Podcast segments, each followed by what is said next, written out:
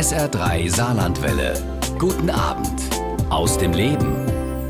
Rainer Kalmund muss man eigentlich nicht vorstellen. Kaum einer, der Kalli nicht kennt, ob groß oder klein. Vor über 45 Jahren startete er seine Karriere bei Bayern 04 Leverkusen und wurde im Laufe der Jahre zu einem der erfolgreichsten und bekanntesten Manager der Bundesliga.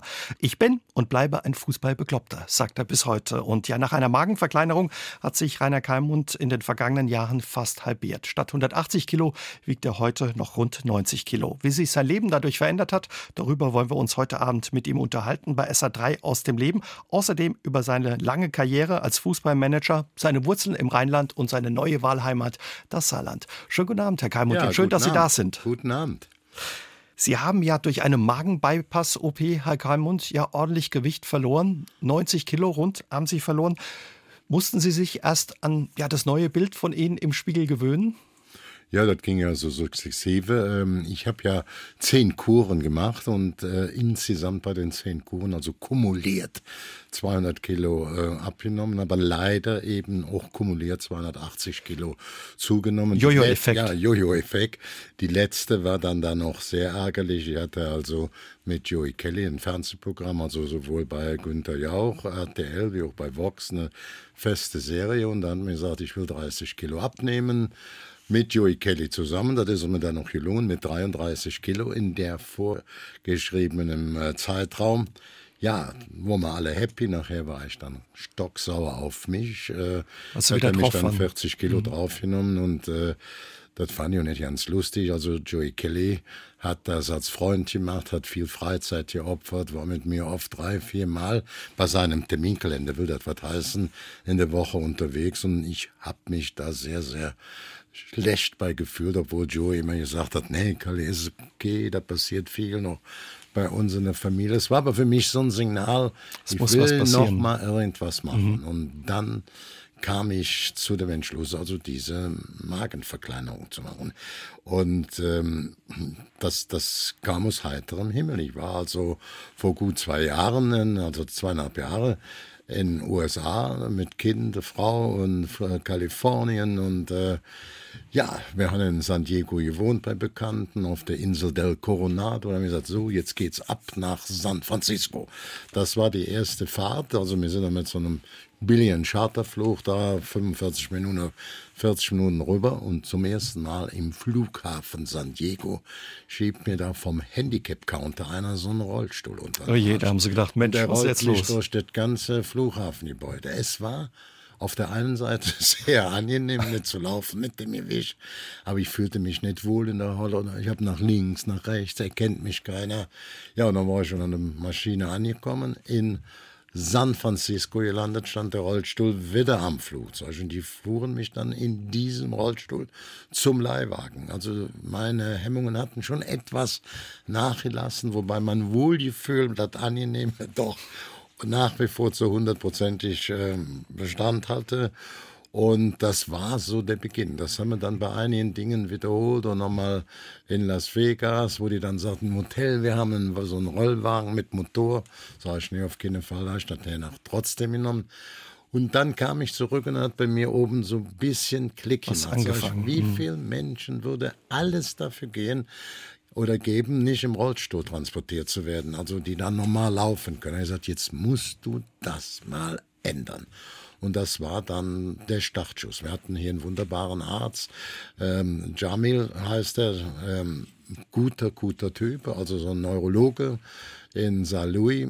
Der hat mich dann eben auch mal behandelt, nachdem ich in Asien also zunächst mal einen Bandscheibenvorfall, Lungenembolie, alles auf einen Knall. Stand es auch auf der Kippe bei Ihnen? Ja, ne? das war dann eng und ich kam dann mit dem, äh, so einem Notflieger zurück und dann direkt in die Hände von Dr. Jamil. Ne? Und dann muss ich sagen, der hat mir dann gesagt, gut, müssten eigentlich operieren, aber dann ist noch die, ja, also einige innere Werte ähm, sind noch nicht so, wie ich mir das vorstelle. Und dann der dicke Wams, ich habe schon extra spezielles Werkzeug anfertigen lassen, um so durch die Fetthaut durchzukommen. So.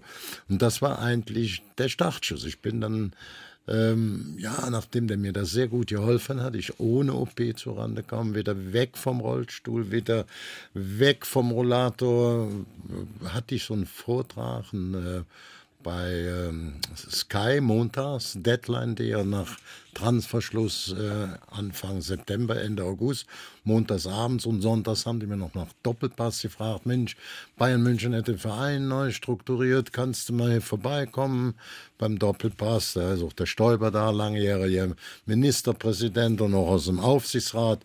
Gut, ich bin dahin an den Uli angerufen, sag ich, Mensch, ich will das aber vor mit dir ein bisschen abstimmen.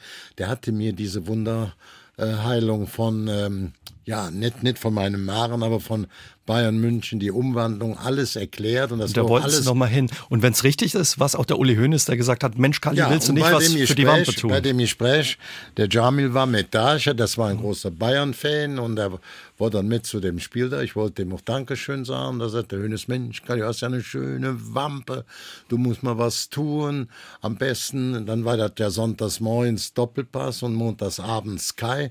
Da hatten wir den ganzen Montag frei, hat er mir so ein bisschen geholfen, da einen Termin zu kriegen gesehen in der Uniklinik Großhadern, der hieß Professor Karasch, kam aus Polen. Da hat gesagt, Herr Kamund, Sie haben keine Chance. Sie können Kuren machen, wie Sie wollen. In Ihrem Alter mit diesem Gewicht müssen Sie eine Magenverkleinerung. Egal, gibt es ja verschiedene Arten. Und da hat er mich eigentlich schon davon überzeugt. Auf der Rückfahrt hätte der Jamil mich dann richtig bearbeitet gemacht. Und jetzt kommt das Glück. Vier Tage später war ich bei Professor Mang Werner wurde auch 60 oder hatte dann oder 70 sogar. Der eigentlich für Schönheits-OPs zuständig ja, ist. Viele für Gesundheits-OPs. Und da saß ich da mit Wettbau und Nella Muti und die Yellow Press und irgendwann sagte Mensch, Galli, was machst du dann damit? Willst du dich mal nicht beim Werner operieren lassen, bei Werner Mang in der Bodenseeklinik? Nee, sag ich, der Werner ist ja für Gesicht, für Nase, für Hals zuständig und da bin ich gut, die polstert sich wunderbar aus. Für einen Bauch ist der nicht geeignet. Und so bei einer ruhigen Minute sagt der Mang zu mir, der Werner, Galli, du musst das mal machen, das gefällt mir nicht, mach was gegen die Wampe. Ne? Dann habe ich ihm gesagt, sag keine was. Ich war vor vier, fünf Tagen in Großhadern bei dem Professor Karr. Ich sagte, ich gebe dir alle Unterlagen. Zwei Tage später hatte ich das Fokus Gesundheitsmagazin mit den besten Kliniken, mit den besten Professoren um, um Tisch liegen. Zwei Tage später eine Verbandszeitschrift vom Adipositas-Verband mit den besten Ärzten, mit den Kliniken. Und dann sprang mir die Sana-Klinik in Offenbach, was ja nur 180 Kilometer hier von St. Louis, so ins Auge. Und da war dann noch äh, äh ja, Referenz von Sigmar Gabriel, mit dem habe ich gesprochen. Da bin ich dahin und habe dem, äh, dem gesagt, ich mache das bei euch. Herr Kalmund, ja mit den vielen Kilos, die Sie auf den Rippen hatten, fast 180 Kilo zu Ihren besten Zeiten, hatten Sie da auch körperliche Probleme? Ja, von der Beweglichkeit auf alle Fälle. Ich hatte allerdings das Glück, dass meine medizinischen inneren Werten, also so beim Internisten, dafür noch verhältnismäßig gut, wenn nicht sogar sehr gut mhm. waren. Das, das muss man, braucht also nichts in Richtung Diabetes zu spritzen. Es gibt ja so eine Regel, wenn welche sich operieren lassen, dann sagen die Krankenkassen, äh, im Grunde genommen musst du dann einen Body Index von über 40 hat, der hatte ich locker, ich marschierte auf die 60 zu. Wenn allerdings einer so Krankheit, die davon auch schnell äh, abhängig wird, praktisch, ähm, sagen wir mal, ähm, so, bei mir war ja Sigmar Gabriel, der hatte mir das damals erklärt, der hatte dann natürlich auch Diabetes, dann reicht schon ein äh, Nachweis von einem Body Index von 35, dann musst du noch nachweisen, dass du versucht hast abzunehmen. Mhm. Ich konnte das alles nachweisen. Ich hatte ja zehn Kuren öffentlich gemacht, nicht weil ich damit im Fernsehen oder in der Zeitung auftauchen wollte, sondern weil ich mich immer wieder damit unter auch Druck setzen haben. konnte. Und dann ja. war natürlich auch für die Krankenkasse klar, guck mal, der hat fast einen Body Index von 60. Wir haben da im Fernsehen, wir haben überall gesehen, wie oft er abnehmen wollte. Das ist nicht gelungen. Und dann kriegt die auch schnell diese Zusage diese oder Zustimmung. Die kostet rund 10.000 Euro, dass das dann von der Krankenkasse auch bezahlt wird. Was verrückt ist, Sie haben uns äh, verraten, Sie hatten vorher noch keine wirkliche OP. Die letzte OP war als Kind, das waren die Mandeln, aber dann ja, immer fit. Ja, ja, mit, mit fünf, sechs Jahren hat man mhm. mir die Mandel rausgenommen. Ja, das war ja dann knapp äh, ja, 65, 70 Jahre her und äh, Sonst habe ich immer Glück gehabt. Also ich hatte eine gute, gute Struktur in meinem Körper, meine Gesundheit hat gestimmt, meine Werte haben gestimmt und äh, so hatte ich Schiss, als ich da zur Operation in, äh, das war ja in der Sana-Klinik in Offenbach, einlief an dem Tag. Ich kann mich noch gut erinnern. Ja, so viel Angst hatte ich eigentlich noch nie. Dann haben mir das aber die Ärzte blitzschnell genommen. Also der Professor, der ähm, Runkel und auch sein Oberarzt, der, der Begleiter ist, der äh, Adipositas-Station in der Sana Klinik in Offenbach, hat gesagt, Kali, wenn wir so eine Operation machen bei einem 70-Jährigen, dann prüfen wir ganz klar nach, nicht nur, wie können wir dem helfen und können wir dem gut helfen, sondern können wir ihn mit dieser Operation nicht schädigen. Und der sagt, wir können dir klar sagen, wir tun dir nichts Negatives an, du wirst keinen Schaden davon tragen. Da waren Sie beruhigt. Noch nicht ganz. Noch nicht dann ganz. kam ja noch die Narkose. Ich war ja auch nicht so in der Narkose. Dann war ich bei den beiden Anästhesisten und die sagten, ne, kaum und wir haben sie genau durchgeschickt. Wissen Sie was? Sie können mir mit 70 Jahren noch locker in den Weltall schicken. Da hätten wir keine Bedenken. Und so haben wir auch keinerlei Bedenken, sie hier schön in die Narkose zu versetzen. Und äh, damit war innerhalb von zwei, drei Stunden an dem Tag vor der OP meine Angst zumindest um 90 Prozent wie weggeblasen. Bei dieser Operation, Herr Keimund, zum Verständnis, dass wir uns das vorstellen können, da wird ein Teil des Magens, ja, ich sag's jetzt mal vereinfacht, weggenommen. Also Ihr Magen wurde verkleinert um 70 bis 80 70, Prozent. 80 Prozent, ja, Minimum kann auch 90 Prozent manchmal sein. Und die haben dann bei der OP auch entschieden, wird es nur eine Magenverkleinerung, dass es dann verkleinert wird, oder wird noch ein Magenbypass gelegt. Das heißt, es wird oben noch an dem verkleinerten Magen ein Pouch angesetzt und dann geht auch ein Großteil dieser Nahrung an der, ich sag mal, an der Insulinstation vorbei und direkt in den Darm. Und das konnten die bei mir machen. Das hat mir natürlich auch geholfen, noch schneller, noch intensiver abzunehmen. Und ähm, das ist alles ohne Probleme verlaufen. Ich war am nächsten Tag wieder auf der Station. Zwei Tage später bin ich in einem extra Krankenhausgebäude gewesen, habe da schon wieder die Bundesliga bei Sky geguckt und nach fünf Tagen war ich wieder zu Hause Schön. und hatte da auch nie Probleme mit. Schön, dass das so gut geklappt hat und eben ja sich der Erfolg auch eingestellt hat. Sie so viele Kilos verloren haben, dann eben auch in der letzten Zeit. Wie ist es heute für Sie, wenn Sie in den, in den Spiegel gucken? Mussten Sie sich erst dran gewöhnen an den schlanken Kali? Ja, das muss man natürlich auch sagen. Es tut gut, wenn man heute reinguckt, auch wenn man das ein oder andere Bild sieht und vergleicht das nochmal. Mir vor allen Dingen mit dem dicken Kalle. Aber wie gesagt, ich hatte ja zunächst das Glück, dass mein Körper oder meine ganzen Organe, die normal dann natürlich auch Alarmfunken bei mir nicht Alarm oder auch der Pech nicht Alarm gefunkt haben. Äh, Die Werte waren verhältnismäßig zufriedenstellend. Jetzt sind sie sehr gut. Was aber für mich entscheidend ist, noch viel wichtiger wie der Blick in den Spiegel. Ich spüre meine Beweglichkeit. Ich kann jetzt mit meinem äh, kleinen Töchterchen oder jetzt ist sie auch mittlerweile schon elf Teenager fast, Jahre, ja. ne?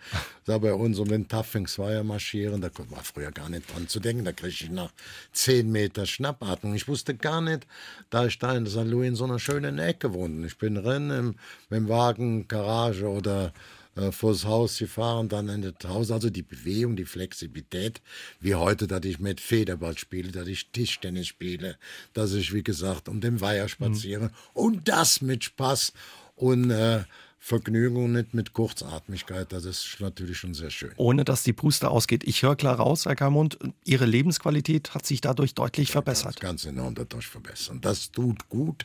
Im Spiegel hat man sich von Tag zu Tag, von Monat zu Monat natürlich an diesen schmäleren Kali gewöhnt. Das muss man einfach so sehen. Und äh, ja, das, das, was man das, das Innere fühlen, diese mehr Flexibilität, die höhere Beweglichkeit und dass die Werte noch mal besser sind. Also das ist schon Ein schönes Gefühl. Und ich würde es jedem raten. Ich kriege ja viele Anschreiben. Den antworte ich alle. Sag ich, hier, zack, zack, zack, so war das mit den wichtigen Akten. Und dann gesagt, hier könnt ihr euch da in der Klinik aber äh, erkundigen und gebe Ihnen noch die Telefonnummer, Adressen. Ich sage aber, es gibt heute fast flächendeckend in ganz Deutschland viele, viele erstklassige Spezialisten. Man muss immer durch ganz Deutschland reisen. Herr Kammerund, als kleines Kind waren Sie ein richtiger Hungerhaken, so eine Bohnenstange, wie Sie selbst sagen, mussten sogar in die Eifel, in die Kur, um was auf die Rippen zu kriegen. Wann ging es bei Ihnen los, ja, mit dem Gewicht und dem Funden auf den ja, Rippen? Ja, das ging so mit 19 Jahren los. Ich hatte damals eine ähm, Sportverletzung. Äh, die war nicht reparabel zu dieser Zeit. Heute wird das kein Problem. Ich muss natürlich da so ein bisschen vorweg sagen, ich bin äh, in so einem rein braunen Kohlengebiet äh, bei Köln-Brühl groß geworden, also offener Tagebau mit den großen 300 Meter oder 240 Meter großen Baggern und äh, das war damals natürlich ganz wichtig, äh, Mitte der 50er Jahre für unser Wirtschaftswunder, die Energie und äh, da muss man auch mal sagen, da waren wir ein paar hundert Meter, haben wir weggewohnt. Ja, ganz einfache Verhältnisse, mhm. wie in dem Film Das Wunder von Bern. So kann man sich das, vorstellen. vorstellen ja. Also wurde einmal die Woche gebadet in der Waschküche in so einer Familienwanne, äh, Lokus über den Hof, wenn der Pech hat, hat sie die Überschrift von der Bildzeitung am Hintern hängen. Und dann hatten wir damals die ersten Gasarbeiter, die kamen weder mhm. aus der Türkei, noch aus Griechenland, noch aus Italien die kamen aus dem bayerischen Wald. Es waren ja viele Männer durch den Krieg, also einige tot, einige waren nicht erwerbsfähig, also die nicht arbeitsfähig und da wurden viele aus dem bayerischen äh, Gebiet geholt und die brachten natürlich ihre leckeren Speisen. Da war auch, das alles jetzt billiger, aber lecker für mich, mehr Zucker, also Kuchen. Die haben ja Kaiserschmarren, ordentlich gearbeitet, ne? ne? Die haben die ordentlich was wegputzen. Da konnte ich mich dran begeistern. Dann mhm. kam meine Mutter, die auch das Pech hatte, das muss man sich vorstellen, am Kriegsende sind dann beide Eltern ums Leben gekommen. Äh, mit den letzten Kriegstagen ihr Lieblingsbruder, der ältere Bruder, der dann die Familie was geführt hat, wurde noch zur Marine eingezogen und ist bei seiner ersten U-Boot-Fahrt ums Leben gekommen. Und äh, dann ist er hier nach in die Kölner Ecke und äh, da muss man natürlich sehen, dass das für meine Mutter eine ganz schwierige, Zeit sehr war. schwierige Situation mhm. war. Und ähm, durch die Bayern, würde ich sagen, habe ich dann natürlich jede Menge Süß- und Mehlspeisen genossen. Aber ich bin rumgeflitzt durch den Wald, Räuber und Gendarmen, Fußball gespielt. Das hat nicht angesetzt. Und deswegen wurde ich in Koje geschickt. Das hat auch nicht geholfen. Aber ja, mit 18, 19 Jahren nicht weiter so schön gefuttert. Optimales Sivisch mit 19 diese große Verletzung, keine Bewegung mehr, kein Leistungstraining mehr. Und da ging's los. Und da kamen die Kalorien anmarschiert, nicht einzeln, sondern in ganzen Kompanien, das muss man so klar sagen. Und über die Jahre wurde es dann halt eben immer mehr. Sie haben das, glaube ich, mal ausgerechnet, im Schnitt über die 50 Jahre, jedes Jahr zwei Kilo mehr, aber über 50 Jahre ja, ist es dann doch auch einiges. Eben, wenn ich jetzt sage, mein Idealgewicht war 60, 70 Kilo und dann hast dann 180, dann hast du 100 bis 120 Kilo zu viel gegen dem üblichen Gewicht auf der Rippen gehabt. Ne? Wenn das richtig ist, Sie waren später, Sie haben viel gearbeitet bei Bayern 04, da unterhalten wir uns später noch ein bisschen drüber, über Ihre Zeit eben auch als Fußballmanager. Sie waren so ein richtiger Stressesser. Wenn es viel zu tun gab, ja, haben ja. Sie auch ja, reingehauen. Ein begeisterter Stressfresser. Also ich habe sehr, sehr viel gearbeitet. Ich war wirklich ein Malocher. Das ist mir nicht so, nicht alles in den Schoß gefallen. Also hart gearbeitet.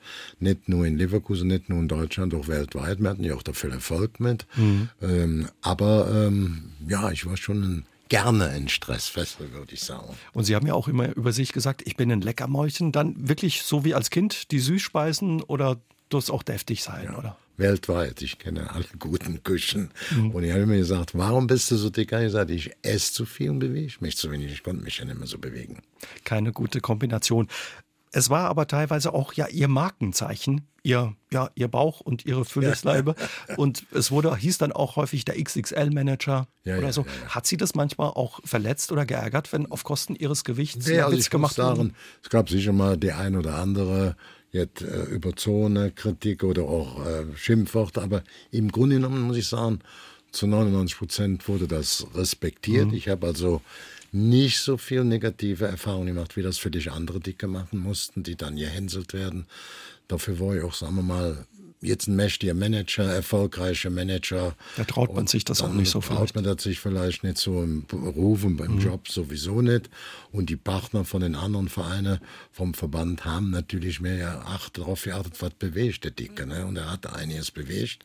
Und damit wurde man somit auch respektiert. Aber mit Jahr vor Jahr, wo also auch die Kilos immer mehr wurden, war es dann noch irgendwann mal an der Zeit zu sagen, jetzt muss, muss ich passieren. auf die Notbremse aber mhm. ganz brutal drauf treten. Jetzt ist Ihnen das gelungen, eben mit Hilfe dieser Operation. Sie haben die 90 Kilo mhm. verloren, was eine unglaubliche ja, Leistung auch ist. Die sind nach und nach gepurzelt, die Kilos. Hat sich äh, neben dem Lebensgefühl auch sonst was verändert? Haben Sie sich als Typ verändert, Herr Keimund? Ja, meine Frau hat gesagt, in den ersten Monaten nach der OP wäre ich ein bisschen unerträglicher geworden. Also ich habe das persönlich nicht so empfunden, aber meine Frau ist bei uns der Chef. Ich bin der Boss, mache aber was meine Frau sagt, wird sie macht. Und das hatte sicherlich auch mhm. ihren Grund. Und sie sagt jetzt, ich habe da dann später ja in der Bonner Universitätsklinik bei dem Chef da, dem Dr. Walkenbach, nochmal die Fettschürze. Ich wollte nicht hier meinen Hals, der das Schwabbelhändchen oder Schwabbelarmchen, was die Frauen natürlich gerne machen, die haben das nicht gerne. Mhm. Ich wollte nur vom Bauch die Fettschürze weghaben und da habe ich mich damals auch entschieden, so eine plastische Operation beim Schönheitschirurgen direkt zu machen, sondern bei äh, einer anerkannten Klinik, also Uniklinik in Bonn, die dann noch für den Fall EABC oder Notfall auch dann anders da aufgestellt wurden. Das war richtig, das ist gut gelaufen. Und danach, ja, muss ich sagen, fühle ich mich jetzt ja richtig, richtig gut. Das ist schön zu hören. Und wenn ich das richtig gelesen habe, Ihre Frau hat irgendwo auch erzählt, ich glaube bei der Bunten, dass sie sie jetzt auf einmal in Ecken entdeckt, in der Küche ne, oder irgendwie, dass sie da ja. aktiv sind, wo sie dachte, Mensch, was macht mein Mann da jetzt? Ja, ja, ich bin jetzt schon wieder ein kleiner Unruheherd. Wie gesagt, ich bin beweglich, ich mhm. bin flexibel. Ich esse alles mit Spaß. Fast alles, genau wie früher, auch Süßes, auch Herzhaftes, eben weniger. Denn wenn der Maren sagt, dann Kali, Feierabend. Ne? Und das ist, glaube ich, das Entscheidende. Ich kann also mit Appetit nach wie vor mein Essen genießen. Ich war gerade jetzt in den letzten Wochen, habe wieder Grill den Hensler gedreht, was jetzt ab Sonntag ja wieder übertragen mhm. wurde, hat noch schöne Quote. Jetzt die nächsten Sonntage immer Grill den Hensler, die nächsten fünf Wochen. Und da esse ich alles. Genau wie mein Freund Christian Raro oder Mirja Bös wird bei mir auch alles verputzt. Du hast aber, eine kleinere Portion jetzt eben, so ein Ja, aber ich, ich komme damit gut, gut zurecht, auch im Restaurant. Ich liebe ja auch die saarländische Küche oder die internationale Küche in Saarland, die ja wirklich fantastisch ist. Das stimmt. Wie reagieren eigentlich die Menschen auf Sie, Herr Keimund? Jetzt, wo Sie schlanker sind, erkennt man Sie noch und wie reagieren die Leute dann? Ich habe das Gefühl, dass alle, wo ich mal genauer hingucke, mich mittlerweile erkenne. Es gibt ja auch schon eine, einige Zeitungsberichte mhm. und Fernsehgeschichten, also die haben sich daran gewöhnt sagen, klasse, macht Kali, wunderbar. Ja, alles, alles stimmt. Was war Ihr Berufswunsch, Herr Keimund, als Kind? Ja, ich wollte Elektriker werden, also es hing damit zusammen, weil ja bei uns vor der Haustür schon so ein 300 Meter Bagger stand.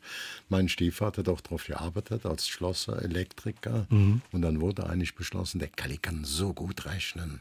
Sie sind ein Mathe-Fuchs, ja. Der soll mal so Ingenieur, Elektroingenieur werden. Und dann habe ich bei Rhein-Braun, also das ist ja RWE, ist ja praktisch die Mutterfirma, meine Aufnahmeprüfung gemacht.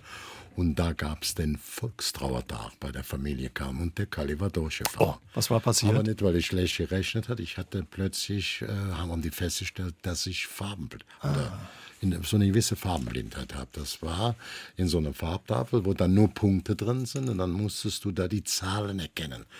Und ich habe anscheinend immer die drei mit der sechs oder so bis mit der acht hat nicht so ganz genau hingekriegt. Und zu der damaligen Zeit war ja nicht so Digitalisierung wie heute angesagt hat.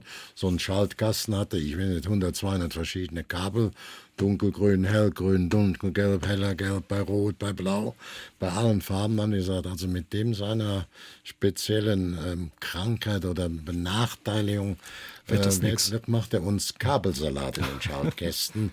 Und das war mein Glück. Ich hatte dann einen großen Außenhandelskaufmann in der Hand, habe dann Betriebswirtschaft studiert und habe auch auf diesem Weg, ich war schon als junger Kerl Versandleiter, auch schon vor meinem Betriebswirtschaftsstudium und dann habe ich festgestellt, es war ein Glücksfall. Meine, also ich kann jetzt die Ampel genau erkennen, ich kann noch jedes Kleidungsstück erkennen, aber in der speziellen ähm, Tests, was die Farbenblindheit angeht, also der sich dann also auch auf so Schaltkästen mhm. mit hunderter Kabel mit verschiedenen Farben hat das nicht ausgereicht. Hat es nicht ausgereicht. Sie haben schon gesagt, dann eben Groß- und Außenhandelskaufmann, das war so die Grundlage auch für ihr, Ihren Geschäftssinn, den Sie später Ja, auch ja, als ja, Fußballmanager an den Tag gelegt haben. Lassen Sie uns noch mal kurz in Ihrer Kindheit bleiben. Sie haben ja schon gesagt, 1948 in Brühl in der Nähe von Köln geboren. Das war Braunkohleabbaugebiet. Ähm, Eine schöne Kindheit, eine einfache, aber schöne Kindheit, haben Sie gesagt. Ja, nur Fußball spielen. Es gab einen Ball. Dann haben wir Räuber und Gendarme gespielt im Wald und dann Straßenkämpfe gegen andere Straßen und Schluss aus. Mehr gab es in dem äh, Potpourri nicht. Und Messdiener war der kleine Kalle. Aus denen wurde ich dann später auch, hat Demokratifikat, Juventud mehr. Ja, das hört er, das wollte natürlich die Oma und die wollten dann auch sagen, ja jetzt, der Kleine musste auf dem Altar stehen und ähm, ja, mein äh, Opa war Chef vom Kirchenchor und äh, all diese sozialen Dinge von meinem Vater, der also der, der Vater. Und dann war das automatisch, wurde das natürlich auf den kleinen Kalle übertragen. Und im Rheinland, ja, gehört das ja auch ein bisschen dazu. Ja, klar, ne? Volk.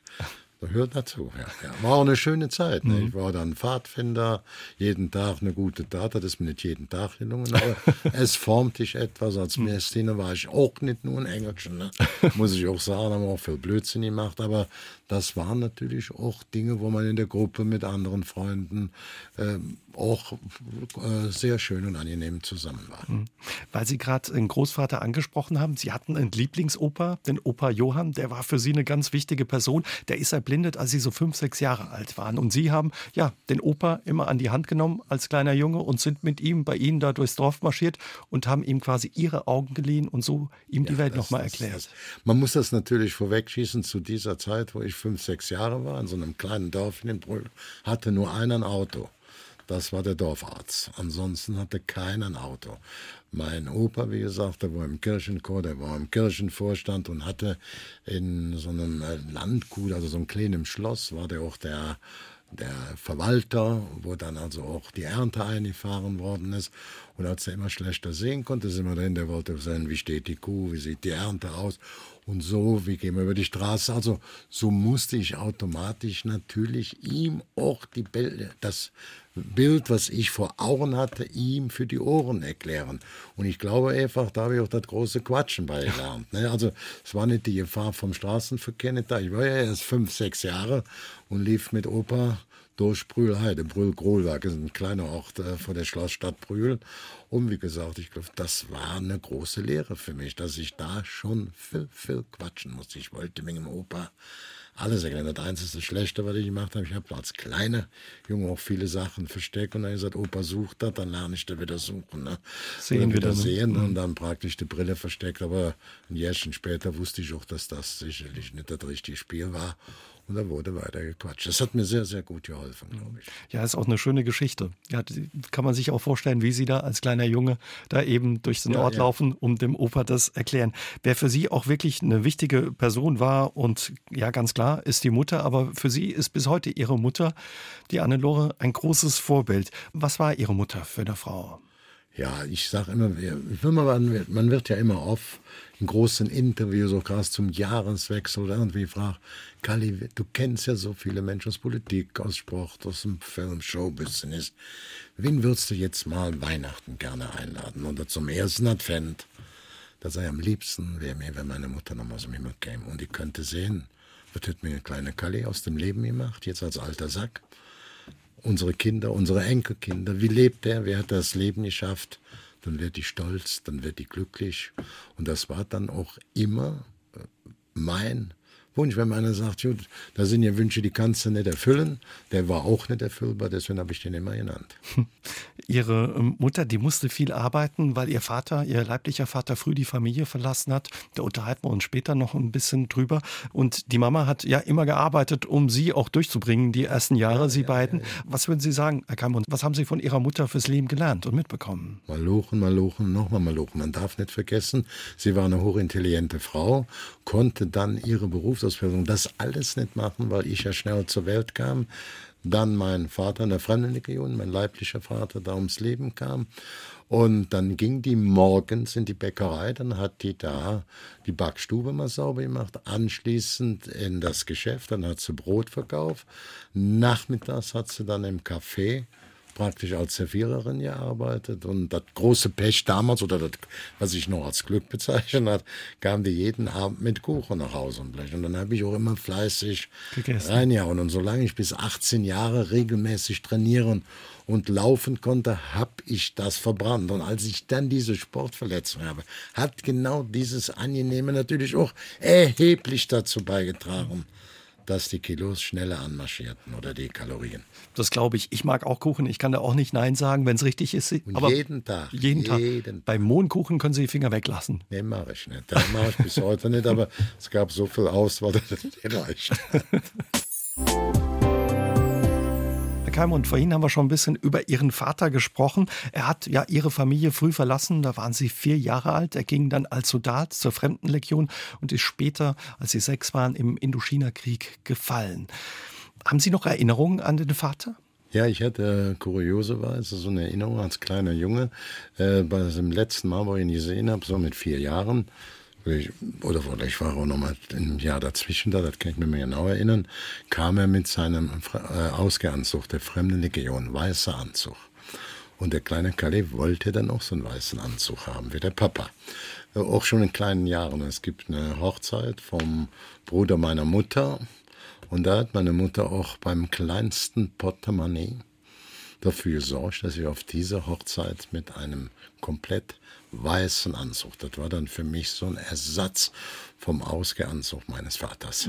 Und Sie waren wahrscheinlich dann kräftig stolz als Da kleiner war ich Junge. richtig stolz und das war ja auch von meiner Mutter eine tolle Geste. Die hatten sich in der Wolle gekriegt und mein Vater, so vielleicht also ein bisschen habe ich das auch von ihm manchmal, impulsiv zu werden, ist dann in die Fremdenlegion, äh, musste das dann noch hart mit dem Leben bezahlen. Das muss man sagen, wie haben sie mir gesagt, 54 ist er da bei der Schlacht von Dien Bien Phu ganz, ganz schwer verletzt worden und dann in einem Krankenhaus bei ähm, ja, Hanoi ist er dann äh, verstorben.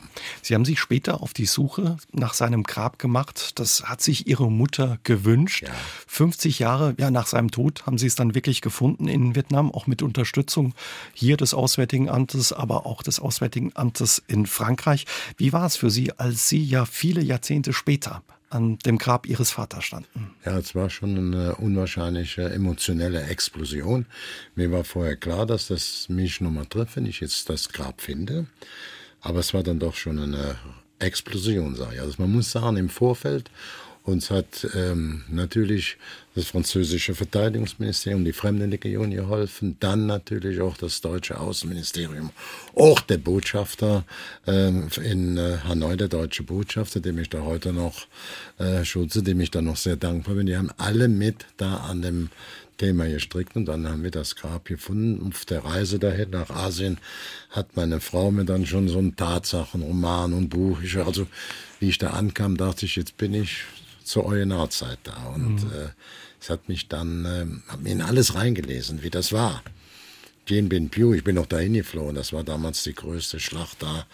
Äh, würde jetzt so viel Zeit ähm, in Anspruch nehmen, wie diese Schlacht war. Die haben die dann verloren ähm, gegen die Nordvietnamesen und ähm, mein Vater hat sie überlebt und ist dann später noch mal aus dem Hinterhalt erschossen oder tödlich verletzt worden.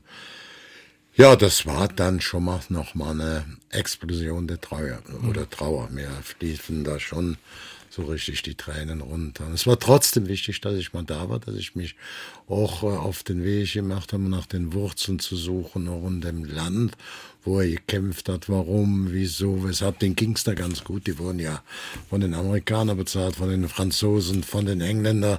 Also sie hatten gutes Sold. Das wurde auch weiter so fortgesetzt. Das muss man sagen, die Franzosen, auch die Fremdenlegion, haben noch meine Mutter in den Jahren danach, ohne zu mucken, ohne zu zögern, ohne großen Formalismus, unterstützt, Rente zahlt, auch eine für den kleinen Kali. Also das hat dann schon alles gestimmt, aber trotzdem, Tod ist tot, da gibt's keinen Ersatz für, nicht mit Rente, nicht mit Vergünstigungen. Es war schon schwierig. Und dass es also mich mit über 60 nochmal so emotional, so ganz brutal emotional getroffen hat, hätte ich vielleicht nicht für möglich gehalten. Mir war es klar, dass ich mit viel Trauer an dem Grab stehe, dass man über vieles nachdenkt, auch wenn man ihn mit vier oder vielleicht sechs Jahren noch mal gesehen hat. Ähm, aber es war für mich eine damals noch gar nicht vorstellbare emo, also so eine Emotion. Explosion, so eine emotionale, negative Explosion. Haben Sie es auch bedauert, dass Sie ihn ja nicht besser kennenlernen konnten und ja, er an Ja, Ihrem Leben nicht teilhaben Das war konnte? so. Ich muss aber sagen, ich hatte dann auch, ob das der Opa war, die Oma war von meinem Stiefvater, waren, ja, der Stiefoper wurde dann auch zu meinem Hm. Lieblingsoper. Haben viel Liebe erfahren eben auch dann. Ja, ich habe das von meiner Mutter dann auch gerade, äh, ich habe meinen Opa, Kalmunds Opa, unwahrscheinlich vermisst mit den Spaziergängen, aber der Opa von meinem Stiefvater war dann auch eine Granate. Menschlich toll, einfach toll. Schön. Ich denke immer an ihn. Sie haben vorhin Ihren Onkel angesprochen, auch äh, ja bei der Hochzeit, wo Sie den weißen ähm, Ausgehanzug äh, anhatten, beziehungsweise diesen weißen Anzug hatten. Verdanken Sie diesem Onkel auch Ihren eigentlichen Namen, Reinhold? Nee, das glaube ich, das war meine Mutter. Das war ein anderer. Mhm. Das war meine Mutter, weil sie ja, der älteste Bruder hieß Reinhold. Der älteste Und Bruder. der also, ist dann 45 bei der Feinfahrt ums Leben gekommen. und Ich wurde 48 geboren. Und da war für meine Mutter nur der Name Reinhold drin. Und ich hatte damit zu kämpfen. Als ich zur Schule ging, gab es damals von Loriot den ersten Cartoon im Stern. Und der hieß jede Woche Reinhold das Nashorn. Und so nannten die mich alle Reinhold das Nashorn in der Schule. Und das war dann zur Trauer oder ja, zur Enttäuschung meiner Mutter, sagte ich, will nicht mehr Reinhold heißen. Und dann hieß ich plötzlich Rainer. Heute rufen mich alle Kalli oder Rainer. Wenn ich aber jetzt meine Pässe, ob Führerschein, Personalausweis, alles was es gibt, Kreditkarten, da steht noch immer mein Originalname Reinhold Kalmann drüber. Und der habe ich wie Loriot weil er den Cartoon Reinhold das Nashorn damals kreiert hat und jede Woche lief der im Stern. Ich gesagt habe, ich will nicht Reinhold das Nashorn sein. Als kleiner Junge habe ich den abgeschafft. Sie sagen bis heute von sich, ich bin im positiven Sinne Fußball bekloppt. Und Fußball hat auch schon bei Ihnen als Kind eine große Rolle gespielt. Also Sie waren als Kind selbst aktiver Fußballer, als Jugendlicher dann später auch bei Frechen 20 haben Sie gespielt und angeblich auch ein guter Fußballer. Ja, ich glaube, ich war ein guter Jugendfußballer. Ich habe auch mit 18 Jahren bei Frechen 20 schon mein Debüt in der ersten Mannschaft geben durfte. Das war damals ein Club, der in der höchsten Amateurliga spielte. Also, das, glaube ich, nannte sich damals Dritte Liga. Und da war ich stolz wie Bolle. Mein damaliger Schwiegervater, der war Präsident von einem kleinen Verein, Löwenich-Weiden, da im Kölner Bereich. Und er war dann, kam auch zum Spiel, er führte so einen Bezirksklassenverein und hat dann sein vielleicht kommender Schwiegersohn mit 18 Jahren schon bei Frechen 20 spielen konnte. Das war jetzt für mich wie so eine Länderspielberufung. ne? Also äh, ganz objektiv, bis oben zum Länderspiel oder auch zur Bundesliga hätte das vermutlich nicht gereicht. Ich war aber auch schon in der A-Jugend der Lenker und Denker. Es gab so ein, zwei Spieler, die vielleicht besser waren von dem individuellen Technik, Qualität. Aber ich war schon der, der den Taktiker. Ton, der Taktiker, der den Ton angibt, im zentralen defensiven Mittelfeld. Oft wurde noch das WM-System gespielt, da war ich einer der Außenläufer, nicht vom vielen Laufen, sondern vom Gucken. Wie spielt man, wie baut man ein Spiel auf, wie äh, lenkt man die Defensive und äh, davon habe ich auch später äh, profitiert. Ich wurde ja dann sehr früh durch diese Verletzung mit 19 Jahren Jugendtrainer. Ich hatte dann einen riesen Erfolg als Jugendtrainer, wurde Kreismeister, Pokalsieger. Dann wurde ich Auswahltrainer und dann nahm das einen rasanten, ähm, ja, Lauf ja, das muss man schon so sagen. Und Sie haben Ihre Verletzung nochmal angesprochen. Damals, das war ein, ein Knochenriss im Sprunggelenk. Für Sie war dann, ja, es ging nicht mehr. Die Fußballschuhe mussten an den Nagel gehängt werden. Wenn man so ein begeisterter Fußballspieler war, so ein Fußballbekloppter, wie schwer fiel es Ihnen dann auch zu sagen, es geht nicht mehr, dass ich spielen kann? Ja, es war ein natürlicher Weg. Ich ging dann nach Franken-Löwenich, wo mein äh, kommender Schwiegervater Präsident war. Da hatte ich natürlich vom Fußballerischen sah ich da gut aus, aber ich habe schon schnell gemerkt, beim den ersten Einsätzen, du bist anfällig, das wird Geht nichts nicht. mehr. Und dann habe ich in dem Verein eine Jugendmannschaft gemacht, C-Jugend. Und die C-Jugend wurde auf Anhieb Kreispokalsieger. Das ganze Dorf hat gefeiert. Dann kam mein Heimatverein Frechen, die haben mir dann gesagt, Mensch, komm, mach doch bei Frechen 20 die B-Jugend. Das war natürlich eine andere Liga. Da ging ich dahin und dann wurden wir Mittelmeister. Wir haben im Halbfinale Alemannia Aachen besiegt, mit Karl der Heyer, später Nationalspieler, im Endspiel den ersten FC Köln. Und dann wurde ich Auswahltrainer. Und das war für mich dann irgendwann Willibert Krämer, der jetzt leider verstorben ist. Ich war noch kurz vor seinem Tod bei ihm, ja, und das alles nochmal so alles durchgequatscht. stand er in der Sportschule Hennef. Da waren nur zehn Mann, Trainer betreut, hat geregnet, Pflastersteine. Und da kam der zu mir, hat mich für jetzt vor ein paar Monaten vor seinem Tod noch gesagt, ich habe gemerkt, du warst der Einzige, der richtig Ahnung davon hat. Und hat mir ein Angebot gemacht, bei Bayer Leverkusen tätig zu werden. Und zwar als Chefscout und als Nachwuchsleiter. Und das war in der Verbindung zweiter Vorsitzender, nicht vom Gesamtverein Bayer Leverkusen, sondern von der Fußballabteilung. Das habe ich angenommen das war für mich ja dreimal sechs richtig Lotto. Sie müssen vorstellen, ich kriegte da so 800, 900 Euro extra Bezahlung. Das war damals gigantisch. Mhm. Ich hatte auf dem Weg auch Betriebswirtschaft studiert, kriegte eine Stelle bei der Bayer AG in der Personalabteilung Ausland, Personalabteilung Koordination, wo alles für den Vorstand ermittelt war. Für 2500 erstmals war meine Dame, eine Frau mit Familie, alle waren happy, ich verdiente gut und jetzt passierte vorhin, ist bei Leverkusen war immer so eine Mannschaft, Fahrstuhlmannschaft, Fahrstuhlmannschaft. zweite, dritte mhm. Liga, zweite, dritte Liga. Und es ging darum, nicht in die dritte Liga abzustehen. Und das Ergebnis war am Schluss der Saison, wir sind in die Bundesliga aufgestiegen und das sind wir jetzt bei Leverkusen seit weit über 40 Jahren. Wir sind kein Mal abgestiegen und äh, ja. Das war der Anfang Ihrer Karriere. Viele internationale Erfolge auch mit gehabt. Also ich sage auch ein Erfolg, das bitteste Jahr, wenn man 2002 dreimal Vize wird, Vizemeister, Vizepokalsieger und Vize-Champions League-Sieger. Da muss man mal gucken, da haben wir in der ersten Runde Barcelona besiegt, der Olympique Lyon, französischer Meister damals, Fenerbahce in der zweiten Runde. Hatten wir in der Gruppe, gab es noch zwei Gruppenphase, unter anderem den dann auch werdenden englischen Meister Arsenal London plus Juventus Turin, die wurden Meister. Im Viertelfinale und Liverpool rausgeschmissen, und im Finale. Halbfinale Manchester United rausgeschmissen und im Finale Real Madrid. gegen Real Madrid sehr, sehr unglücklich 2-1 verloren. Das war da konnten wir stolz drauf sein, auch wenn es wehgetan hat. Da erinnern sich viele noch an diese Saison von Bayer Leverkusen und da haben damals auch viele mit Ihnen ja und der Mannschaft mitgelitten. Ja. Michael Ballack war ja einer der Schützen, ja, richtig damals. Ne? Und ja, aber Sie blickten da, auch wenn es ja schmerzhafte Verluste waren, höre ich raus, hin, ja. positiv hin. Ne? Dreimal Vizemeister, würden die heute alles für unterschreiben. Ne? Mit meinem Blut höchstwahrscheinlich auch ohne Tinte. Damals ging es eben los, dann bei Bayer Leverkusen, wie Sie eben gesagt haben, in den 70ern. Und Sie haben sich dann hochgearbeitet, kann man so ein bisschen sagen, waren am Anfang auch Mädchen für alles, sogar eine Zeit lang Stadionsprecher. Ja, ja, ich habe im ersten Jahr, ich habe ja für Zeitung geschrieben, nebenher jeden Sonntag Lokalsport nicht nur geschrieben, ich war für das Layout, für alles zuständig. Und damit war natürlich klar, wenn das Spiel lief, ich war ja per Job sowieso da, als Scout, als zweiter Vorsitzender Fußballabteilung, habe ich auch gleichzeitig das äh, Thema Stadionsprecher mhm. mit übernommen, weil mir das lag. Und, äh, aber nur ein Jahr nach dem Aufstieg in die Bundesliga war das dann von den Aufgaben her nicht mehr möglich. Ja, und dann wurde ich da Manager, Sportdirektor, Geschäftsführer später noch zwei Kapitalgesellschaft wurden. Ja, und das ist schon mein Verein. Und wenn man so zurückblickt, kann man sagen, diese Verletzung damals so schmerzhaft sie war und so bitter, dass sie nicht mehr spielen konnten, war dann Glück im Unglück offenbar. Ja, sechs richtig im Lotto. Glück im Unglück kann man auch sagen.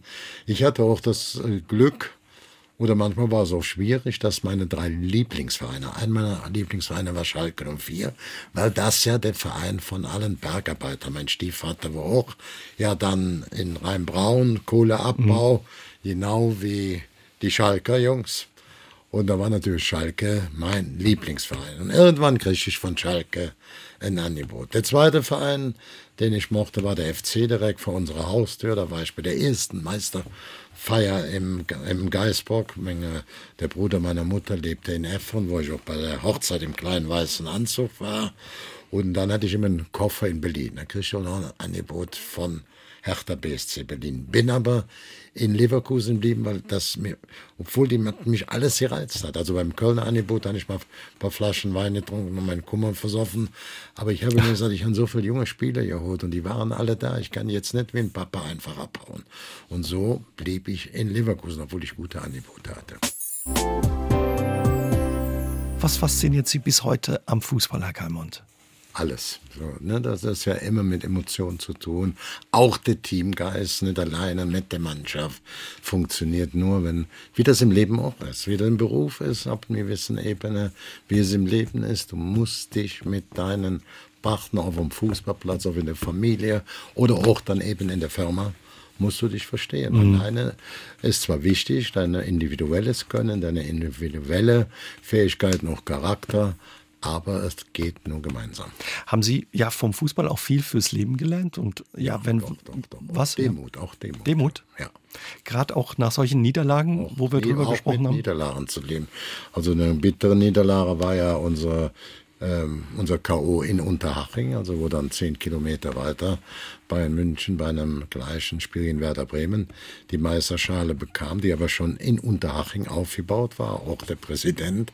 Wir hatten gerade die letzten Spiele einmal Werder Bremen, Topmannschaft, freitagsabends in Bremen. Wir gewinnen da klar. Das war ein unwahrscheinliches Erlebnis. Die haben damit ihre Chance verspielt, international zu spielen und die Fans sangen, zieht in Bayern die Lederhose aus. Eine Woche später mit dem HSV, gute Zeiten noch von den Hamburger, die waren Tabellendritter. Hm. Wir gewinnen da auch 2-0. Dann zu Hause der Angstgegner, Eintracht Frankfurt, ich weiß nicht, 3-4-1, putzen wir die weg und fahren nach Unterhaching. Unentschieden hätte immer gereicht. Und wir verlieren das Ding. Michael Ballack, Fußballer des Jahres in Deutschland, alles macht ein Eigentor. Wahnsinn. Wie geht man da mit so einer Niederlage um? Auch als so Topspieler wie Michael Ballack, ein Eigentor in so einem ja, Spiel, aber also, auch als Manager wie so ein, äh, sagen wir mal, Michael Ballack, große Spielepersönlichkeit, oder Ulf Kirsten Beißer. Da liefen bei denen schon die Tränen, noch bei Christoph Daum. Und dann musst du dann eben als Manager oder als Verantwortliche noch versuchen, die Leute ein bisschen auf zu richten, obwohl das dir dann auch nachläuft, diese Enttäuschung. Ne? Da hast du dann schon etwas mit zu tun, auch wenn man es nach draußen hin nicht so sein will, dann kommt morgens äh, Doppelbass und zuschalt und da und da und da ja, da musst du dann auch da gerade stehen für. Hm. Wie ist Ihnen das gelungen, ja, nach so Niederlagen auch wieder aufzustehen, Herr Kalmund? Ja, das ist wichtig. Hinfallen darf man aufstehen, muss man. Nicht nur im Sport, im Beruf, wenn du in der, in der Gesundheit, im Leben. Das ist eine, ähm, ja, eine Eigenschaft, die ich habe. Mhm. Ja, und Sie haben ja nicht nur verloren und schwere Niederlagen ja wegzustecken gehabt, sondern Sie haben auch Erfolge gefeiert ja, ja, ja, mit Bayer Leverkusen. Den UEFA Cup gewonnen, 88, 93 den DFB-Pokal. Waren das somit die schönsten ja, Erfolge in Ihrer Fußballerkarriere? Ja, 88 hatte gar keiner mit gerechnet. Wir hatten ja eine junge Mannschaft. Also ich will es nur kurz machen beim FC Barcelona. Damals waren ja nur die Meister. Da war Real Madrid, spielte Meister, Landesmeister oder oder UEFA Cup. Wir spielten bei Real Madrid, vor, äh, bei Barcelona, haben da 1-0 gewonnen. Torschütze war dann eben äh, unser kleiner Brasilianer Tita, den hatte ich für 500 1000 Dollar gekauft. Das muss man sich, kann man heute gar nicht mit vergleichen. Da habe ich beim Urlaub in Brasilien gesehen. Da habe ich gesagt, komm, dann nehmen wir mit. Und er schoss da auch das Siegtor. Das waren 500.000. Der nächstteure war Pumkuncha, den habe ich von Frankfurt geholt, für knapp eine Million D-Mark. Der dritte war Götz. Der ist abgehauen damals im Osten bei einer Auslandsreise. Hat keine Ablöse, Falco Götz, keine Ablösesumme gekostet. Warum nenne ich die drei? Die haben dann im Finale alle drei ein Tor geschossen. Mhm. Falco Götz, Bumk und Schar. Und Tita Witter, der auch schon in Barcelona das Tor gemacht hat, im Viertelfinale, wo man dadurch weiterkam. Die Barcelona mit Gary Lineker, mit Bernd Schuster, Zubizarreta und so weiter und so fort. Und mehr mit fast einer verstärkten Nachwuchsmannschaft. Und da so war es dann auch in diesem Finale. Das hat natürlich insgesamt sehr, sehr gut getan. Auch der Torwart, der beim Elfmeterschießen im Finale war Rüdiger Vollborn, der kam aus der Jugend von Blau-Weiß 90, der hatte praktisch so eine kleine 20, 30.000 D-Mark äh, Amateurablöse zur damaligen Zeit gekostet. Das waren unsere Matchgewinner, da waren wir schon sehr stolz. Ein besonderer Erfolg, weil Sie gerade ja die Transfers angesprochen ja. haben. Sie waren immer bekannt dafür, wenn das richtig ist, in Ihrer Karriere, dass Sie ein besonderes Auge für Spieler hatten. Diamantenauge hat man Sie genannt. War das da schon angelegt, ja, in Ihrer Jugend, ja, wo Sie auch Jugendarbeit das gemacht durch haben? Auswahltraining. Ich musste immer genau gucken, welche Spieler förderst du. Das war auch schwierig, zwar auf einem ganz anderen oder kleineren Level. Das hat mir enorm geholfen. Wir haben ja auch dann, sagen wir mal, äh, mit den fünf, sechs Nachwuchsspielern den UEFA Cup gewonnen. Ich habe gerade gesagt, die das Spiel mitbestimmt haben. Der Torwart kam aus der Jugend von Blau-Weiß 19. Mhm. Die anderen drei haben wir heute auf, auf äh, Euro-Basis alle drei für knapp eine Million Euros verpflichtet. Das wäre heute gar nicht mehr denkbar. Das äh, muss man einfach so sehen und das hat sich später auch so fortgesetzt. Wir konnten da mit den großen Clubs wirtschaftlich nicht mithalten. Das hätte die Bayer AG machen können, aber bis zu meinem Schluss haben die gesagt, bei uns wird kein Spieler gekauft, der eine zweistellige Millionenbetrag kostet. Wird heute in der Tagesordnung steht, war damals bei uns ganz klar verboten. So hatten wir dann noch Glück nach dem Mauerfall Ulf Kirsten, das war viel Geld für uns, 3,5 Millionen D-Mark. Äh, Andreas Thom, Fußballer des Jahres, 2,1 Millionen D-Mark. Noch so eine Million Nachschlag über Spieler. Dann haben wir die Brasilianer gekauft, den ersten, wie gesagt, Tita, 500.000. Dann äh, Jorginho, der wurde Kapitän der brasilianischen Nationalmannschaft für 700.000. Also Sie waren auch immer ein guter Verhandler, Herr Kahn. Auch nachher Weltklasse-Spieler. Die wurden ja dann immer teurer mit der Zeit, wie wie Lucio, wie Emerson, wie C. Roberto. Die waren dann im Schnitt 5 Millionen. C. Roberto war der Einzige, der so ein bisschen Richtung 9 Millionen lief, 9,5. Sonst die anderen 5, 6.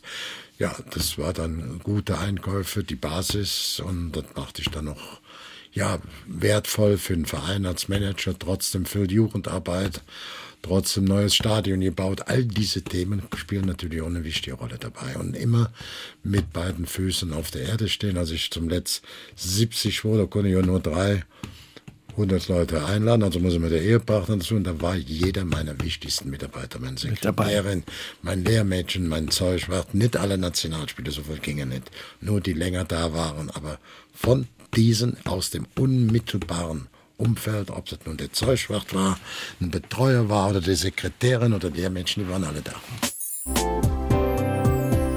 Sie haben uns gerade eben erzählt, ja, bei Ihrem 70. Geburtstag waren alle Ihre Mitarbeiter da. Trotzdem sagt bei Ihnen nach, dass Sie ein schwieriger Chef waren. Wie war Rainer Keimund als Chef? Ja, bei mir wurde feste gearbeitet, aber auch feste gefeiert. Und ich habe die Arbeit auch von den Mitarbeitern geschätzt. Das sehen Sie ja daran, dass nicht jeder Starspieler bei mir war, aber mhm. jeder wichtige Mitarbeiter, ob nun Sekretärin oder äh, Sachgebietsmitarbeiter, da habe ich schon Wert drauf gelegt, dass das auch äh, mit Aktionen honoriert wurde. Sie selbst haben unheimlich viel gearbeitet. Man sagte Ihnen nach, dass Sie ein Workaholic waren.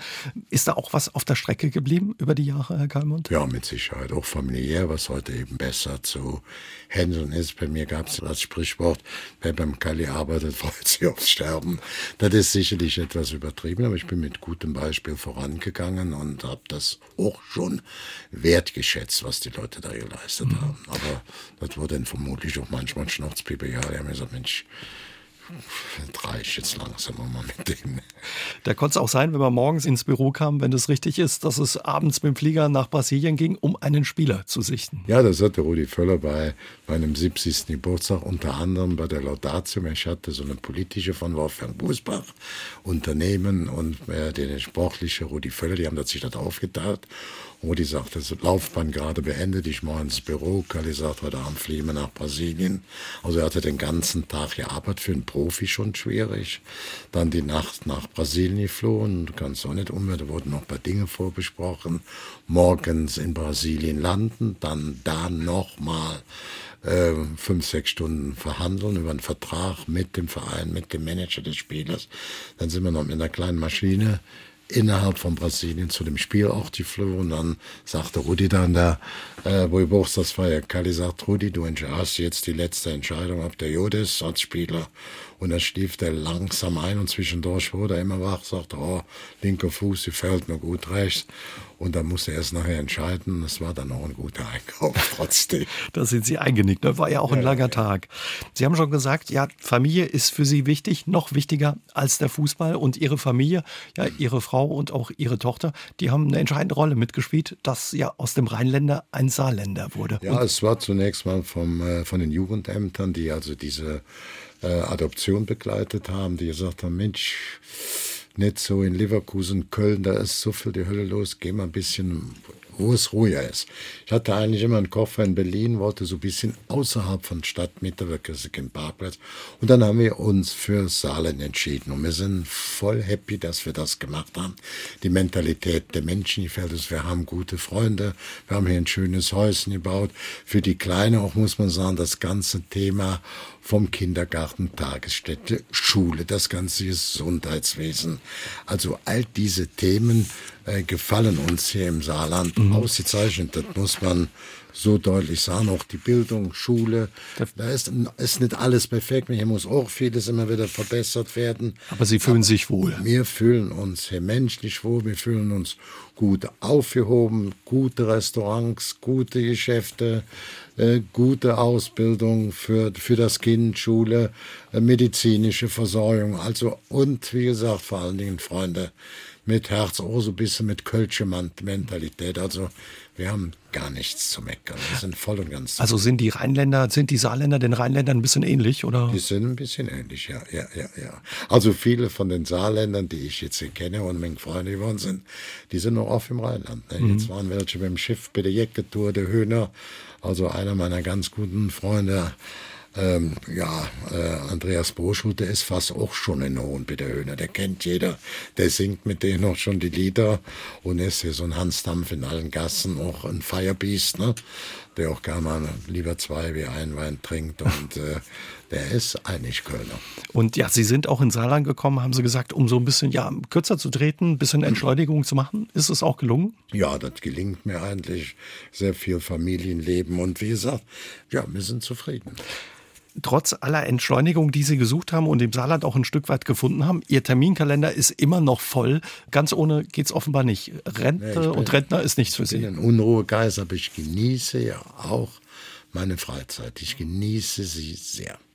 Was wünschen Sie sich für die Zukunft, Herr Kamund? Eigentlich Gesundheit für mich, dass ich noch ein paar Jährchen schön lebe. Auch die Entwicklung meiner Tochter Nisha, die hervorragend, die ist jetzt elfeinhalb Jahre da muss ich sagen, sie ist meine Prinzessin, sie ist mein großes Liebchen. Ich bin dankbar, dass meine anderen fünf Kinder das auch so tolerieren, dass sie sagen, Mensch, der Alte hatte früher durch seinen Job nie so viel Zeit wie jetzt bei der kleinen Nisha. Dann nehme ich mir viel Zeit.